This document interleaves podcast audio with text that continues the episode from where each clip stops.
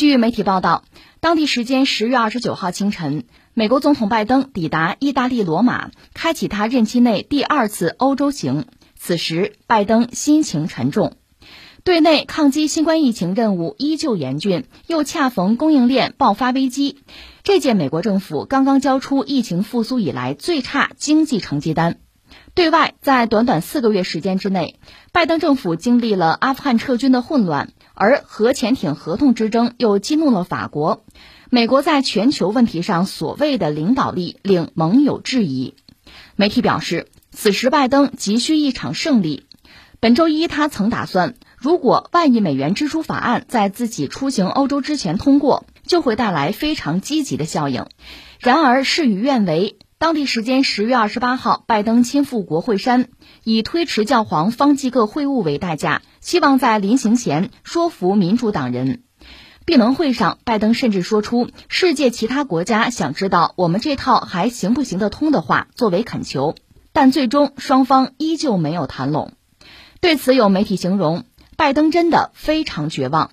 CNN 将拜登出访前公布协议的举动描述为高空走钢丝，表示他要么在赢得重大立法胜利之后会见全球领导人，要么空手而去。拜登当总统啊，其实本来他自己认为自己可以做一个志得意满的一个总统，而且呢。就整体的历史轨迹来看，其实他这个总统是可以做的很优秀、很棒的。因为特朗普已经把美国搅和的差不多了啊，美国信誉也没了，这个也没朋友了，他想打谁打谁。最终呢，国家几乎现在是分裂状态。所以我前面谈过嘛，我说特朗普那时候已经是半个美国总统了，拜登更是。共和党一边，民主党一边，所以说美国现就是这个现状。所以这样一个分裂状态，你说新上来一个总统，雷霆万钧，啪啪啪把国家走上正轨，各方面欣欣向荣，你就是一个划时代的总统啊。事实上，拜登也是这么想的。所以说他刚当上总统的时候，十几项法案还是几十项，哗哗的一上班啥也没干，光练字儿，在那拿着笔哗哗就在那练字儿，签了很多。但是这个不代表你这事儿干了，就是签了法案不一定能干啊。所以说，包括这个，他说七月一号，今年七月一号。这个全面这个实现这个新冠疫情的全国性的免疫，但是呢，这个前天的数字还是十一万多，每天十一万多人罹患新冠肺炎。你想这是什么数字？你的疫苗你占了二十二亿支这个疫苗啊，一打呀倒是弄得这个共和党那边都不打，说说你我们不打疫苗，我们不相信这个，还是这个状态。所以说，这样一个状态吧，这个确确实实让他有点非常大的挫败感。再加上这个现在这种供应链这个问题啊，现在货架上的没东西了啊，货架上的东西比商场里的人还少呢。这个倒是货很多，货并不少，都在海上呢。这个所有的这个海港装卸的效率太低下了。你到中国上海、青岛、舟山，你看到全是自动化的，你又看不着人。这么大的码头，非常非常的壮观。可是你到他那看也看不着人啊？为什么看不着人？都不干活，没司机，找不着人。俩不看不着人，完全是不一样的。所以说，拜登曾经宣布七乘二十四小时来装卸，然后号召所有的工人去装卸去。我觉得他就差工人去背大包了。为什么找不着人啊？因为拜登印了大量的美元，完了以后呢，发给民众说这是我奖励你们的，民粹嘛，补给民众啊，奖励钱，造成一种什么呢？就是我也不存钱，有钱就花完，反正我福利能保障我。所以说，这个美国现在这个状态啊，确确实实现在是一种乱象。在这样情况下，然后呢，他在国际上得罪很多人。这个不仅这个把欧洲这个法国得罪了，因为一个潜艇的事儿，人家都签了协议呢，十六艘潜艇把那个法国那那个约给毁了。这一毁，把法国得罪了，两边大使都招回来了。法国驻美国大使馆、法国驻澳大利亚大使馆都招回去了。尽管现在已经抚平了，但心里的梁子已经结下来了。所以说，前几天这个习近平主席和这个马克龙总统通电话的时候，这个双方都谈了，谈到了欧盟的自主性的问题。其实这个自主性说白了也是对美国寒心了啊！包括马克龙也说嘛，说欧洲应该建立自主的防御战略防御力量、军事防御力量。说白了就是组建欧洲军嘛。当年这个戴高乐就说要组建欧洲军，不用美国军队啊，我欧洲防卫靠欧洲来，不用你。但是后来这个戴高乐受到了很大的这个不公正待遇吧，无论在国内还是国际上，以美国为首的舆论对他进行各种挞伐。最终呢，北约仍然是美国控制，所以但是呢，这个心思始终在法国历届总统的心里。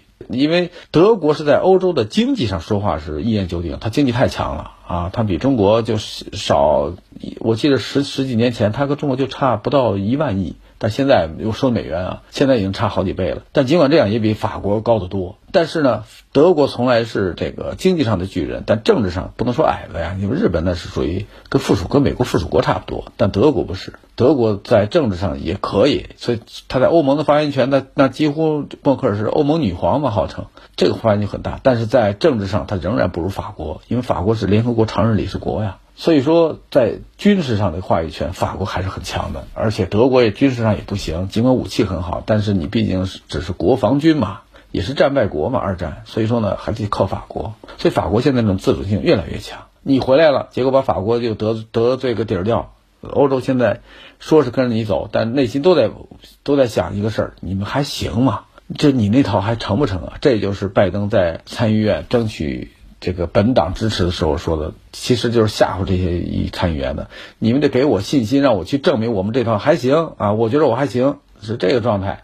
但是他这套能不能这个让本党的议员能同意？我觉得现在现在看很难。他当时说完没用。这个佩洛西，美国参议院议长，这是民主党的嘛？那老太太八十多了，哈，现在美国一帮老人政治，全是七十岁末八十岁初的人在治理美国，好像为了拉平，你说奥奥巴马当时年轻的四十来岁当美国总统，好，直接过渡到了，一下又蹦回去了，又蹦到这个四十年代出生的开始治理美国了。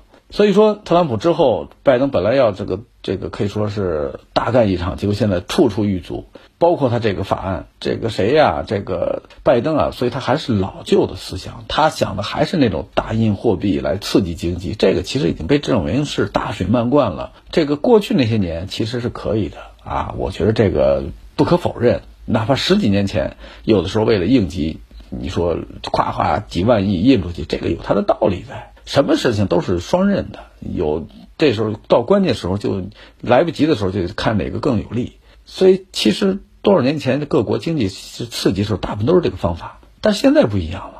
尤其现在美国经济这个样子，你印有用吗？而且这次通过想通过多少？我看了一下，两个法案加起来二点七五万亿，二点七五万亿美元，这是什么数字啊？大家想想，非常非常庞大一个数字。美国这参议员也好，这是为什么不同意呢？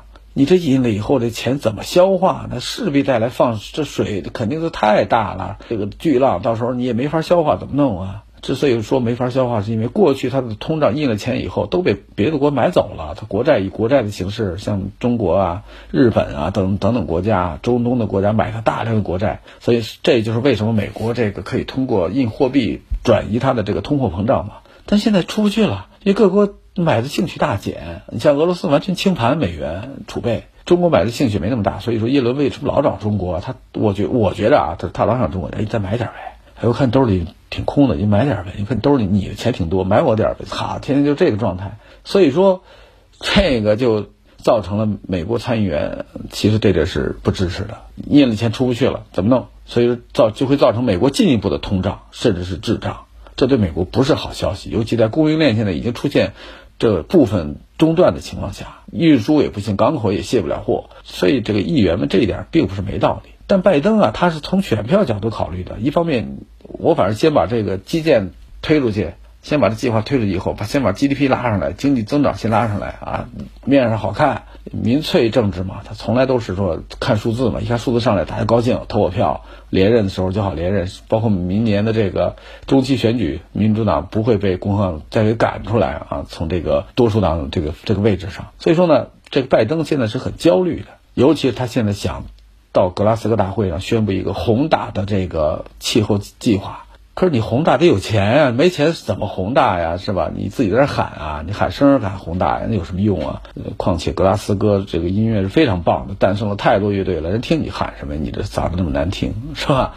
遍大街那种弹起的棒极了，这个城市真是非常好。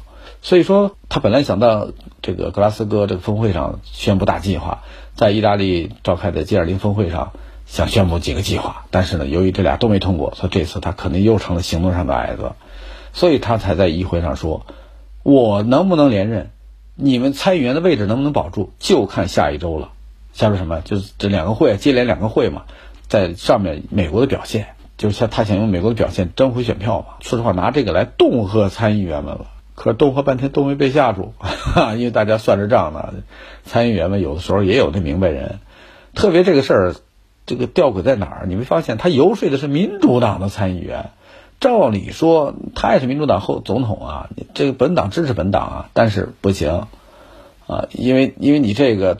但凡有点正义感的，或者说懂经济的，一看你这个，你非把美国拖到更深的深渊中去不可，你这完全就是饮鸩止止渴的状态。所以说，现在是先游说这民主党的议员，为什么要游说民主党？一方面他不同意，再一个怕什么呀？因为共和党这肯定是不同意的。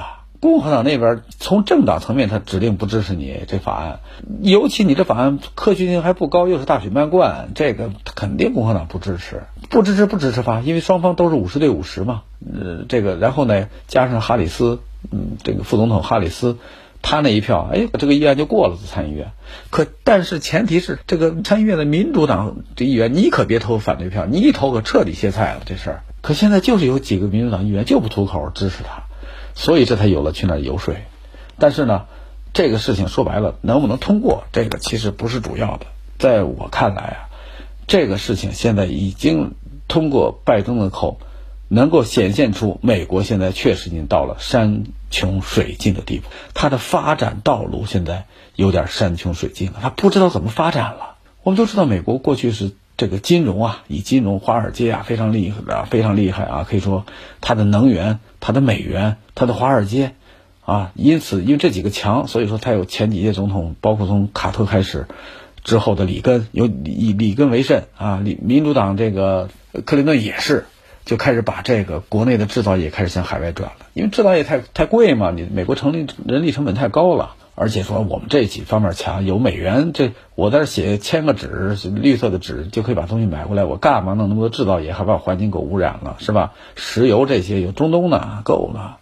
以这样的措施，当然美国石油始终很硬，因为它是共和党的大票仓嘛，所以它也始终发展的很硬。包括布什家族就是石油家族，德克萨斯的油田很多，他们家都有关系。哈，所以说呢，美国历史上。他这个在发展过程中把制造业排遣出去，谁也怪不了，就怪他。但是呢，一旦有供应链问题了，突然发现走的都回不来了。即使他特朗普上任的时说美国伟大再次伟大起来，制造业都弄回来，给你政策奖励资金，但是没几个回来的啊，因为哪儿那么容易回去啊？有几个说回去了，其实也是骗他的啊，好几个这个事儿的呢。因为在这现场成本受不了啊，你这你链条也不具备啊，你买零件都凑不够，装配生产线零件买不足，怎么装配啊？所以它有现实的情况在，所以说这就是美国现在遇到的发展中很大的问题。然后呢，新冠疫情迟迟这个得不到解决，就那百分之五十的共和党不打疫苗，你这疫情就下不去。为什么？大量传染啊！你大肆的传染，那你解决不了这个传染，传染他也也不吐口。共和党就这么硬啊！我就不就反就憋着劲儿，明年中期选举把。